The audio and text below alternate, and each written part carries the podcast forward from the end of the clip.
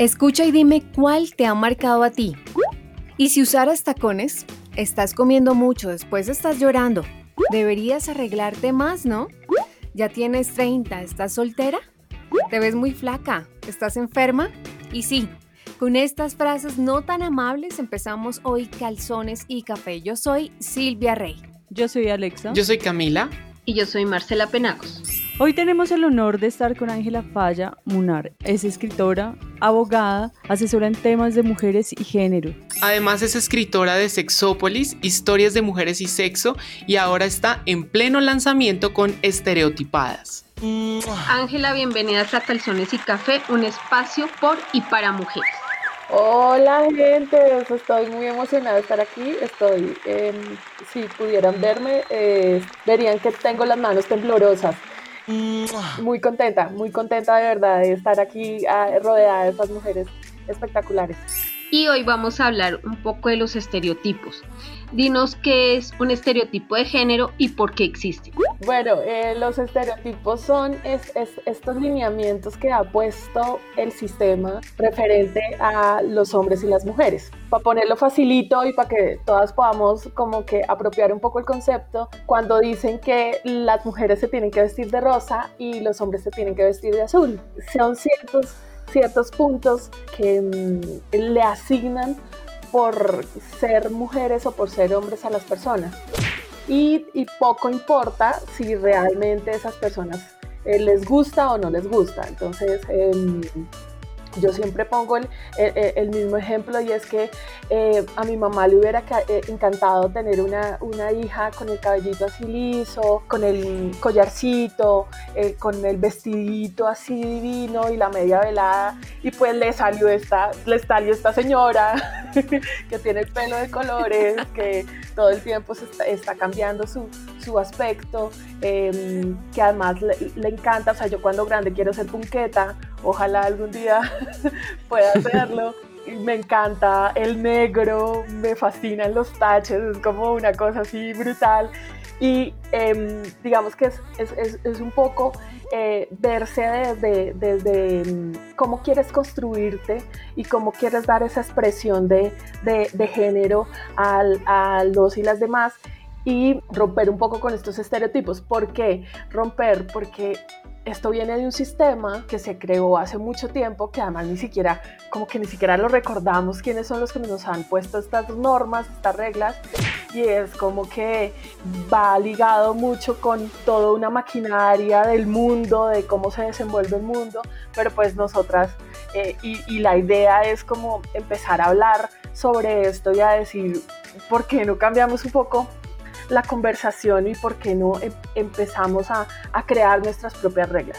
Eso no, no, no, demerita ni a los hombres ni a las mujeres. O sea, un, hombre vestido de rosa se ve igual atractivo. Sí, igual. Cualquier. claro. Ángela, para nadie es un secreto que ser mujer nos ha encasillado durante décadas en estereotipos, con frases como las mujeres son sentimentales y no tienen autoridad para cargos públicos. Ellas con hijos no van a rendir igual que un hombre y tú en los libros nos cuentas cuatro tipos de mujeres muy estereotipadas en la sociedad. Hablemos de ellas. Bueno, creo que al inicio cuando, cuando, cuando, estaban, cuando estaban contando de, lo que nos íbamos, de lo que íbamos a hablar hoy, y es como, eh, ¿por, qué, te ves tan flaca? ¿Por qué estás tan gorda? ¿Por qué a los 30 no te has casado? Muchas de esas frases son las que les pasa a estos cuatro personajes. Eh, Rosita, Olga, Milena y Ana. Rosita tiene este, esta, este estereotipo de ser eh, la morena, la morenaza así divina, espectacular, pero entonces como eres morenaza, tienes que ser un buen polvo, tienes que cocinar bien, tienes que bailar excelente, porque entonces, eh, pero ¿por qué no sabes bailar? ¿Cómo así? Olga es, es, esta niña así divina con el collarcito de perlas, divina, espectacular, que en su casa y, y, su meta en la vida quizás va a ser esposa, estar casada, tener hijos, eh, eh, el perro, el, el, el gato, televisor a color y la finca.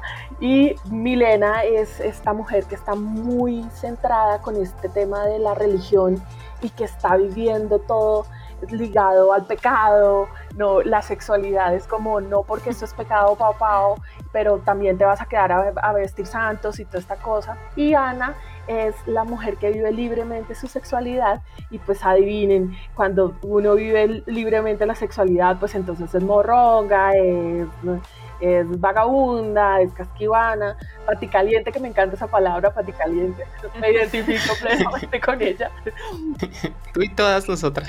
Bien, me encanta. Team, team paticaliente. Eh, y, creo que em, ahí está también como esa carga tan dura que tiene Ana, porque por, por una parte eh, poder vivir su sexualidad y, y, hablarlo con naturaleza y ser muy, em, muy empática con esos temas, pero eh, pues obviamente la, la señalan y la juzgan, y no solamente desde afuera, sino también desde adentro, ¿no? Entonces, básicamente por ahí están eh, identificadas las, las cuatro que tienen todo de mí, o sea, yo ahí dejé el alma, la piel, todo. Llevo cinco, cinco eh, meses deprimida. llorando porque muchas de las frases me las dijeron a, mí. Me han dicho que estaba muy gorda, por ejemplo, porque mi peso fluctúa muchísimo y, y, también me han dicho que, que, estoy muy flaca, pero entonces cuando le dicen a uno que está muy flaca es como, ay, pero ¿estás enferma? Ese me toca a mí. Y uno es como, ¿por qué me dicen esto? Claro, Ángela, es un poco también eso que hemos vivido todas en, de una u otra manera. Cada uno de tus personajes, digamos que nos refleja en muchos momentos. Eh, somos morrongas, sí, también.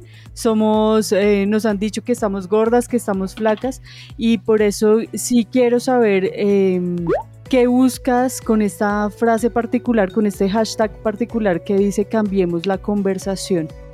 Bueno, yo creo que en este momento lo primero que quisiera hacer es que empecemos a contarnos la frase, porque cuando estamos hablando de esto, usualmente las mujeres de una se van al momento de su frase, de esa frase que les marcó, que les bajó la autoestima, que las puso triste, que las deprimió. Y la preocupación, Alexandra, es que muchas de ellas tienen esta frase hace 20, 25 años, 30 años revoloteando en sus cabezas y no hemos podido sacarla. Entonces cuando yo hablo de este tema, de una vez se conectan y dicen, a mí también me dijeron eso. Sí, mira, esto me pasó con un profesor en la universidad, esto me pasó con un noviecito a los 18, esto me pasó con mi mamá. Entonces yo en, esta primera, en este primero, eh, eh, como en esta primera fase de cambiar la conversación es que nos contemos la frase yo creería que después, cuando estemos en este, en este ejercicio, es como gestionar un poco nuestros sentimientos y nuestro, nuestra tristeza, ¿no? Porque no es el cuento de venga, dígame qué está pasando y que quede ahí la cosa. Y, a muy largo plazo es que empecemos a ser empáticos y empáticas, ¿no? Porque como les digo, este sistema lo replican también hombres y mujeres. Entonces sí es, es, es muy chévere que, que, nos pensemos mucho más cuando vamos a tener una opinión que no es solicitada del cuerpo eh, de la, de la forma como se expresa la otra persona. Entonces, si, por ejemplo, Camila me dijera como, oye, ¿y cómo me queda mejor el cabello? No, así te queda divino o, o, píntalo de rubio. Chévere porque es la confianza que tenemos nosotras dos. Pero eh, si yo llego y te digo como, uy, no, pero Cami, o sea, de pronto si te raparas quedarías, de pronto si, imagínate el, el, el, sentido de esa frase tan terrible, de pronto si te raparas quedarías divina óyeme, bájale un poco. Entonces, tratar de, conectarse, de verse reflejados en los ojos de los otros, de las otras. Porque si a ti no te gusta que te dijeran eso, no te gustaría ¿por qué lo vas a utilizar con otra persona? Ay, yo soy súper romántica y yo sí quisiera cambiar el mundo, además soy feminista, entonces sí, las feministas que no creen en cambiar el mundo no son feministas. Entonces, sí, total. Pero granito a granito se hace. Claro, entonces yo quisiera que en algún momento empecemos a, e, ese cambiemos la conversación, ponga el debate sobre la mesa, pero también tenga un impacto en el cambio eh, de nuestras vidas. Yo quisiera preguntarte en ese, en ese ejercicio de escritura, Ángela, si tú identificaste o de pronto llegaste a un ejercicio de reflexión de qué decirle a una mujer para que esté de pronto preparada y un poco de teflón para que le resbalen esas frases tan malucas. Bueno, yo creo que eh, nosotras eh, necesitamos estar seguras de lo que somos, conocernos muchísimo.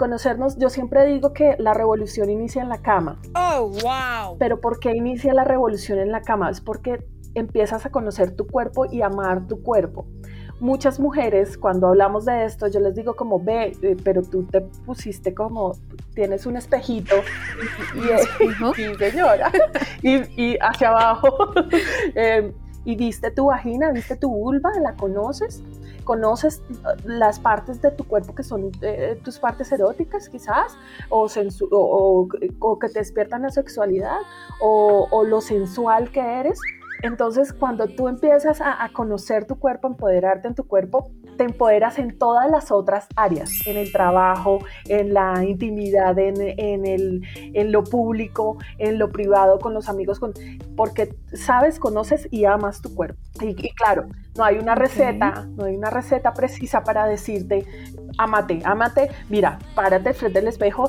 y, y, repítete todos los días, me amo, me amo. Pero la ruta sí puede ser eh, empezar a tocarse, empezar a conocerse, empezar a saber qué es lo que realmente a ti te gusta y no, y no, ser, no ser infiel con, con, con, tu, con tu esencia. Todo el tiempo gestionamos todos nuestros sentimientos. Claro, unas en, en, mayor medida que otras. Entonces, eh, eh, a mí eh, hace poco también me dijeron lo mismo porque yo soy súper llorona. Entonces, estaba viendo unas cosas del paro que, que, eso para mí es una carga sensible impresionante. Entonces, demasiado. claro, yo veía estos videos y empezaba a llorar y me decían, pero, pero tú, ¿por qué lloras? Eres muy tierna, eres como una niña. Y yo, ¿cómo así? O sea, ¿y por qué no? Claro, pues, pues la loca habla todo el tiempo de sexo y, y habla duro y se ríe y no sé qué. Y entonces todo el mundo piensa que no, te, no soy tímida, que, no soy tierna, que no me dan ganas de llorar, eh, que no soy sensible, que no, no, pero ahí está concentrado en un cosmos todas estas sensaciones que es en algún momento lo que nos ha, jodido un poco frente a estos estereotipos. Fíjate que los hombres no pueden llorar, pero nosotras sí pero nosotras lloramos y por ser sensibles no nos dan trabajos eh, eh, que tengan una posición de función. Autoridad. o sea, palo porque no bogas y pago porque no bogas, puro palo, nada de zanahoria. Y, y, por ejemplo, a los, a los tipos que a mí me parece que la gestión de sus sentimientos es súper complicada porque ellos nosotras, eh, entre nosotras, mejores amigas, todo el tiempo nos podemos decir, te amo, te extraño, ay, Ami, ¿por qué no estás aquí? Si estuvieras aquí todo sería mejor. Eh, en cambio los hombres no pueden, se tienen que emborrachar y, cuando se emborrachan mm. pueden decirle que aman al, al amigo, pero es pegando puño. Te quiero. Ah, lo amo mucho y, se van para, y, se, van para el baño, como para que no quede duda de que su sexualidad es, es, heterosexual. y La tienen bien puesta, sí. Entonces yo digo que como esto nos está haciendo tanto daño porque no podemos gestionar nuestros sentimientos, porque tenemos que eh, eh, em, demostrar que somos unas personas fuertes cuando también somos unas personas tiernas y, sensibles. Es que eso es ser humano, eso es, eso es la esencia de ser humano, esos bemoles que vas a tener en tu vida, pero como que esos estereotipos te arrancan un poco como lo humano. No seas humano, no seas tan humano. No seas tan humano, si no llores porque eso es de humanos. sí. Es que la gente no entiende a veces que también llorar es llorar de rabia de impotencia hacia algo en el trabajo, en su vida sentimental, lo, lo, tienen es como debilidad. Y a veces no es debilidad, es rabia. Yo veo dos cosas ahí, Marcela, que me parece que es súper importante. Y en esta gestión de, de, lo que hablábamos con las frases, cuando tú ganas las peleas años después en tu cabeza, eso es delicioso porque uno, yo le hubiera dicho esto y esa persona me hubiera contestado esto y entonces no sé qué, y uno siempre gana ahí, ¿no? En esa imagen mental uno siempre gana. Pero pues lamentablemente a veces perdimos contacto con esas personas, ya no, ya no están en nuestro círculo de vida, ya no podemos hablar con ellas. Yo lo que recomiendo es que a mí el proceso de, de la escritura me ha salvado de muchas cosas. Eh, y, ha hecho que, que pueda hacer catarsis con otras tantas. Entonces es como escriban una carta a esa persona que les dijo y, y escríbanle cómo les hizo sentir en ese momento y, y, y, lo que ha afectado en su vida en esos 20, 15 o el, o el lapso que haya pasado. Y, con, con, esa carta descargar ahí se va a sentir muy, muy chévere. Eh, seguramente no va a ser, pues, ya ah, estoy curada, gracias pero sí, sí se va a generar un una catarsis muy bacana y con la gente que está pasando ahora es importante que pongamos un freno. Si nosotras no hablamos, esto va a seguir porque eh, estamos normalizando que la gente nos marque con esos estereotipos. Yo creería que uno sí debería eh, decirle como, mira, Marcela, esto que me dijiste no me gustó, me hizo sentir muy incómoda, por favor no lo repitas, que son unas frases muy puntuales que, ponen en, la dinámica de para con esto que no está funcionando y que la otra persona seguramente va a reflexionar mucho más frente a lo que está diciendo que si uno gritara como... Ah, Yo quiero, digamos que un poco con, la, con, con lo que hemos hablado con Ángela, un poco deberíamos invitarnos a, a traer a colación esa frase que nos ha marcado y un poco reconocer ese, ese momento que nos ha marcado, que nos han etiquetado. y empiezo yo con, con, esta frase. Hace, hace menos de unos días, alguien que no me veía hace tal vez unos 20 mm, años me dijo, ¿usted cómo se dejó engordar de esa manera? ¿Por qué? Porque yo era antes una persona antes del embarazo y después del embarazo pues soy otra y mi cuerpo cambió y todo cambió, pero fue muy particular que lo primero que me dijo al verme fue por qué se dejó engordar de esa manera. Digamos que la explicación en ese momento no, no fue necesaria, pero, pero es una frase que me trae en la cabeza y dando vueltas y dando vueltas y es necesario mm, también mirarse un poco para, para entender eh, lo que pasó alrededor para que esté como, como esté en este momento. Pero quisiera invitar a las demás a que traigan la frase que las tiene dando vueltas también. Usted sí es poco femenina, ¿no, Marcela? El hecho de no estar todos los días arreglada ni maquillada siempre me ha marcado. Tengo un callo súper liso y delgado y siempre me veo despeinada así haya salido de la peluquería, siempre me ven despeinada y desarreglada. Ya sé cómo, es como un sello, pero porque no se arregló, si hoy había un evento y yo tratando dos horas, tres horas de arreglarme para que me digan eso, pues en sí ya sé que me lo van a decir cuando llegue a algún lado. y lamentablemente muchas veces las personas que amamos y tenemos más cerca son las que nos dicen esas cosas que nos hieren y esto que me dijeron no es de ahorita, eso es de 15, 10 años más. Entonces, ¿y tú por qué usas ese, ese tipo de ropa tan masculina? Siempre estás en tenis, ¿por qué no usas un vestido, unos tacones? Entonces, pues es como yo me siento cómoda, pero pues de alguna manera uno empieza a contemplar, sí, ¿por qué no lo hago? De pronto me veo bien. Ese tipo de cosas como que marcan y, quedan ahí y como les digo, no es de ayer, es de hace mucho tiempo, pero pues a veces uno se pone a pensar y realmente y lastimosamente para ellos no he cambiado. Qué tarea tan difícil que nos puso Alexa. bueno. No, fue Ángela, fue ah, Ángela. fue Ángela. Eh, mi frase, bueno, voy con esta, en serio, me toca las fibras de hacer este ejercicio, me parece muy fuerte. A mí me dijeron, acepte que usted no es bonita ni nunca va a ser bonita, eh, la vida le da a uno lo que le tiene que dar y a usted le dieron cerebro y tiene que asumir que lo suyo es tener cerebro, pero jamás va a ser la mujer bonita que usted quiere llegar a ser. Y eso me retumba todos los días, tanto que esa frase me llega como cuando me estoy arreglando por las mañanas, mucho. ¿Y la tuya, Ángela? Uy. Em, Saben que lo bonito de este ejercicio es que cuando las otras hablan y dicen sus frases, yo siempre soy como, a mí siempre me ha pasado todo, yo no sé qué es lo que pasa conmigo, pero, pero todas, me las han dicho. Es increíble hace un par de años yo salía con una persona que era, eh, que eh, para mí era un churrísimo, así que esas cosas que, que uno eh, los ve entrar así en la habitación y me dice, ¡qué rico!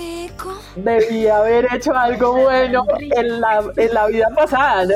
Debí haber, en esta no, pero en la pasada seguro hice algo bueno. Yo, yo lo quería mucho y, me gustaba muchísimo. Y entonces, em, yo siempre he sido una vieja re despelucada también, igual como Marcela, re despelucadas toda la vida. Y yo me planché un día el cabello y claro, cuando llegué yo parezco otra persona cuando me, cuando me, cuando me peino. Y, y, entonces el tipo me dice, uy, no, te ves divina con el cabello liso, no sé qué, tú deberías todo el tiempo estar así. Y yo, yo prefiero dormir que irme a peinar, no, no va a pasar nunca. Y entonces el tipo Tiempo después estamos como en el, en el mismo círculo de amistad y, lamentablemente me lo tengo que encontrar siempre. Eh, ahora mi cabello, yo empecé a consentirme los rulos y entonces estábamos eh, eh, celebrando ahí, había una celebración, el tipo se sienta al lado mío, me presenta un amigo y la presentación es, mira, Falla tiene el mejor cabello que yo he visto en mi vida, esos rulos le quedan preciosos. Y yo lo miraba y yo decía como, me pesó tanto esa, esa cosa de, de peinada se ve más bonita, para que después me dijera que despelucada me veía hermosa, que era el mejor pelo de la vida, y yo, es idiota.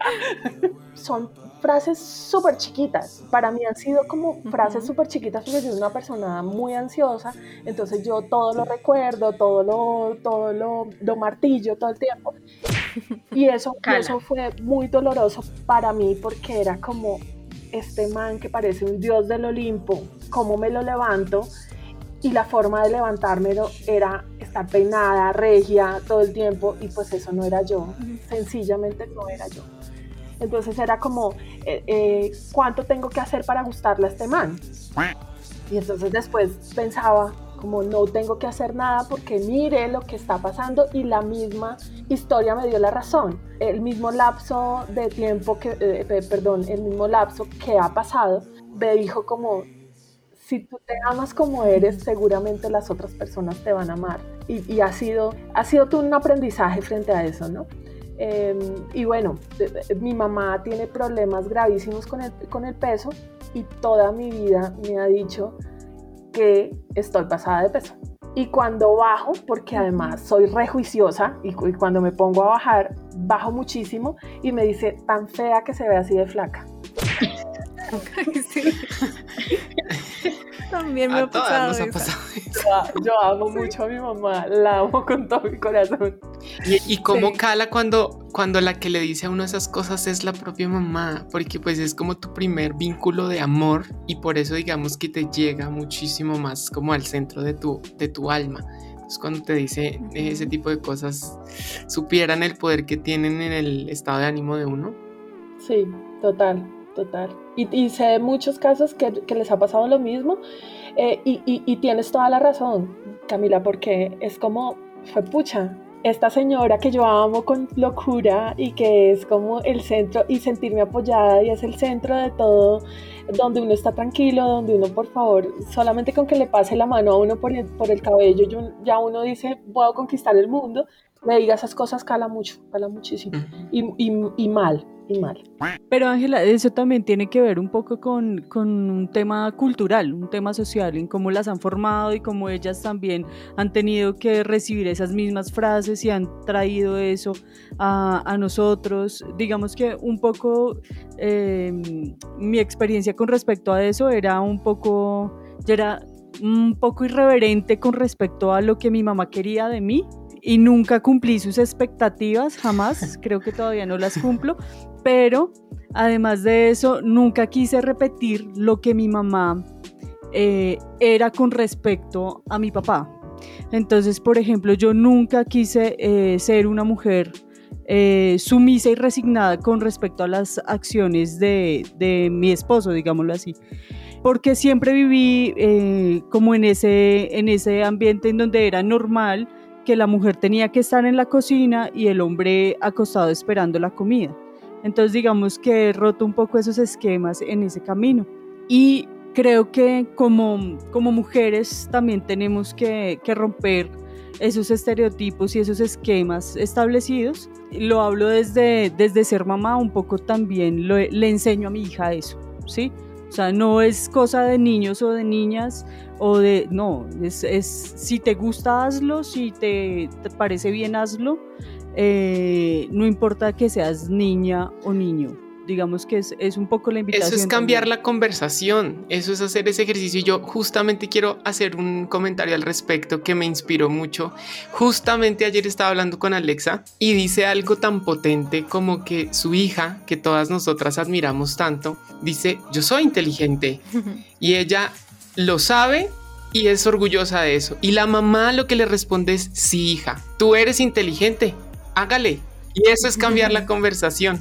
Es eso, y hay, una cosa respecto a lo que dice Alexandra que me, que me parece supremamente valioso, y es que nosotras no podemos juzgarnos entre nosotras. Lo, lo bueno es de, de, esto y de cambiar la conversación es que tenemos muchas mujeres con criterio, que están, están curiosas, que están tratando de generar estos espacios, están cambiando eh, el chip y están diciéndole a los otros cómo, cómo, no, cómo nos sentimos para que de ahí parta un ejercicio chévere. Por eso es que me gusta también mucho hablar con hombres, porque es como, es, es, es que entiendan un poco lo que estamos viviendo nosotras, porque ese tema de ustedes son de Marte y nosotras somos de, somos de Venus, eso es una, una cosa que nos ha jodido muchísimo, porque es como pongámosle una barrera a nuestra comunicación y eso ha, ha, hecho que no, que no que no podamos eh, eh, em, generar esa empatía con el otro porque ni siquiera sabemos qué piensa. Y hay, y hay una cosa muy eh, me, me, encanta ese, ese ejercicio que tienes con tu hija Alexandra porque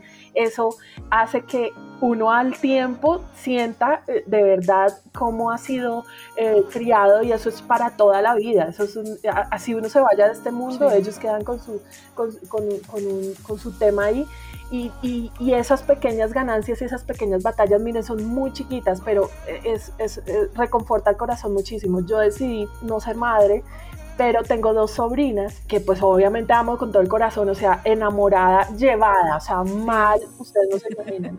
Y la chiquita eh, tiene cinco años y ella eh, en su bicicleta, pues una bicicleta súper chiqui, saliendo del parqueadero de la casa, eh, como que tiene como baches y entonces, tía, ayúdame. Y yo, no, tú puedes, dale que tú puedes, vamos, vamos, vamos, ya vas a llegar, vamos, ya vas a llegar. Y llega y se para y me dice, tía, es la primera vez que hago esto. I love you. Y yo, bien, así es, y todo lo vas a lograr y no sé qué.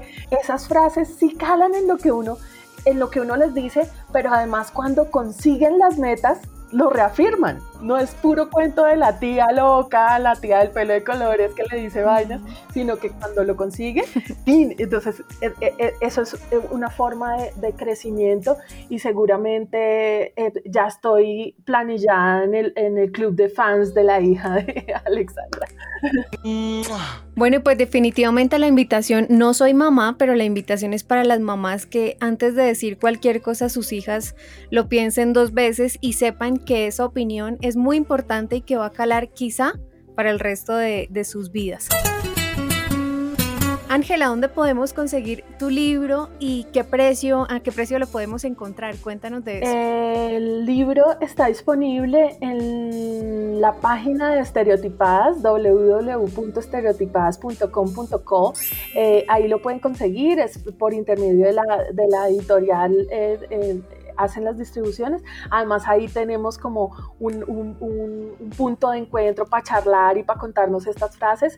Eh, seguramente yo voy a estar ahí interactuando mucho eh, con la gente. Además estamos en otras, en, otras mm, librerías a nivel nacional, en Panamericana, en Librería Nacional, en Busca Libre, que es mm, una eh, plataforma virtual, pero te lleva gratis el libro a donde esté y cuesta 32 luquitas, muy, 32 luquitas. Muy bien invertidas.